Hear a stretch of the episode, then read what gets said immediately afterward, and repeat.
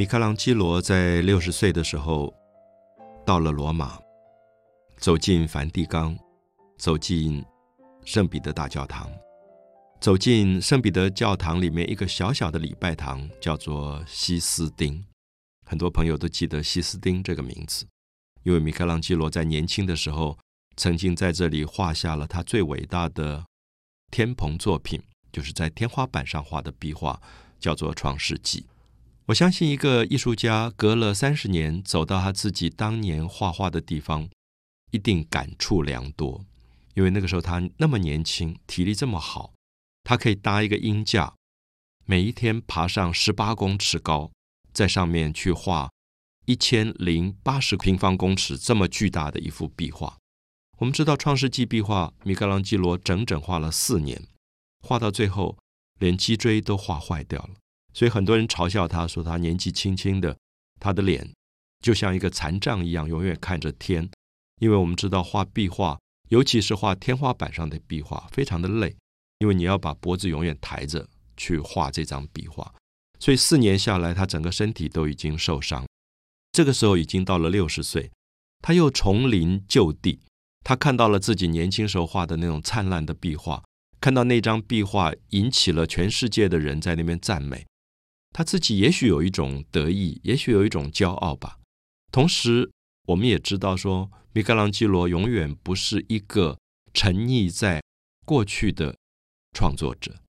对他来讲，他永远有兴趣的是接下来的生命还可以做什么。我想这是一个很不同的生命观啊。很多人的生命有时候在年轻做了一些事情，可能就得意洋洋，可能一生都在重复的讲自己做过的最得意的事。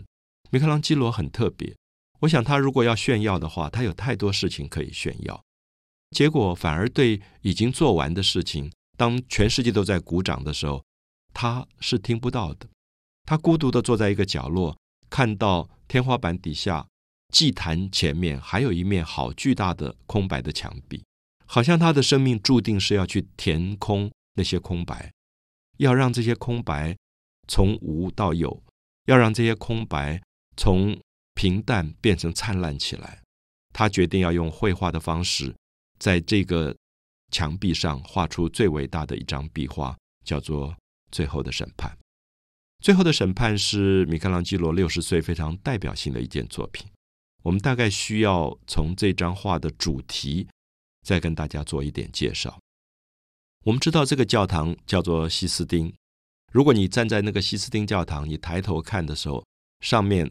有巨大的一个天花板壁画，是米开朗基罗画的《创世纪》。《创世纪》是圣经，尤其是旧约圣经故事的第一章，告诉我们说宇宙怎么开始的，宇宙怎么样开始有了光，有了黑暗，有了日，有了月，怎么样有了海洋，有了陆地，怎么样有了人类，这是一个创造的过程。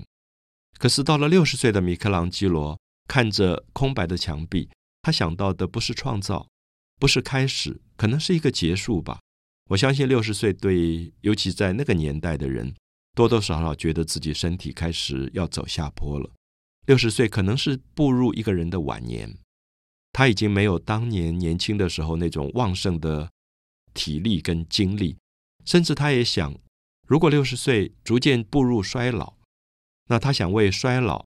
为人生做一个结束，做一个句点。那这个句点应该是什么？他就想到了新约圣经里面等于结束的一章，叫做启示录。哦，我想我必须解释一下什么叫做启示录啊？这个名称，相信很多朋友都听到过。可是我相信很多朋友对启示录可能并不熟悉。包括我认识的很多基督教信仰的朋友，有时候问他们有没有看过启示录。很多朋友也并不熟啊，所以我其实蛮推荐，特别是有信仰的朋友，那么可能翻开一下新约圣经，里面有一篇就叫做启示录。这篇文字是我自己非常喜欢的。我想不只是因为它是一篇基督教信仰的重要的经典，我觉得更重要是因为它里面谈论了很多人在。面临到最后的终结，生命到最后的时候，好像有一个反省，就是我活着为什么？我的生命的价值在哪里？如果死亡不是最后的结束，那么死亡之后还有审判吗？审判里面有天堂，有地狱。那去天堂跟去地狱的差别又是什么？我觉得这一连串的问题可以说是基督信仰里面非常重要的一环。下面也许我们花一点时间把启示录跟大家做一点简单的介绍。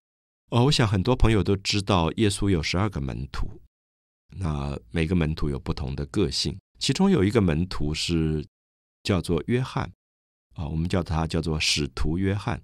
如果我们把耶稣作为一个非常好的老师，他的一生总是在教学生做人的道理，他的一生总是告诉别人，呃，真正生命的意义在哪里，那么影响力极大。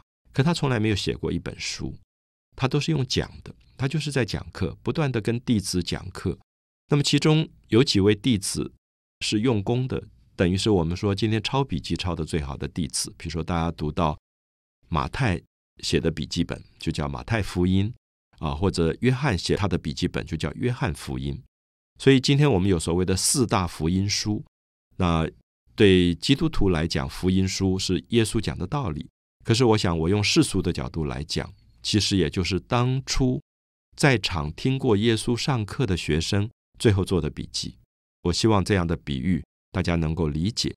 那么，约翰福音写的很美啊！我觉得，如果我们比较四大福音书啊，特别是基督教信仰的朋友，你会发现这四个福音书里面讲的内容有一点类似啊，因为都是耶稣上课的内容。可是你会发现，做笔记的学生因为个性的不同，他们抄的笔记有一点点不一样。有些人比较理性，有些人比较诗意，有些人比较重视可能耶稣的奇迹。有些人可能重视耶稣对人的爱，他的倾向性是不一样的。我自己特别喜欢约翰福音，我觉得约翰福音读起来里面有很多很温和的部分，你可以感觉到耶稣的这个门徒叫做约翰的，他的内心世界特别的善良，特别的温柔，特别有一种诗人的气质，所以文字的阅读上也特别的美。那刚好就是这一位弟子最后写了启示录。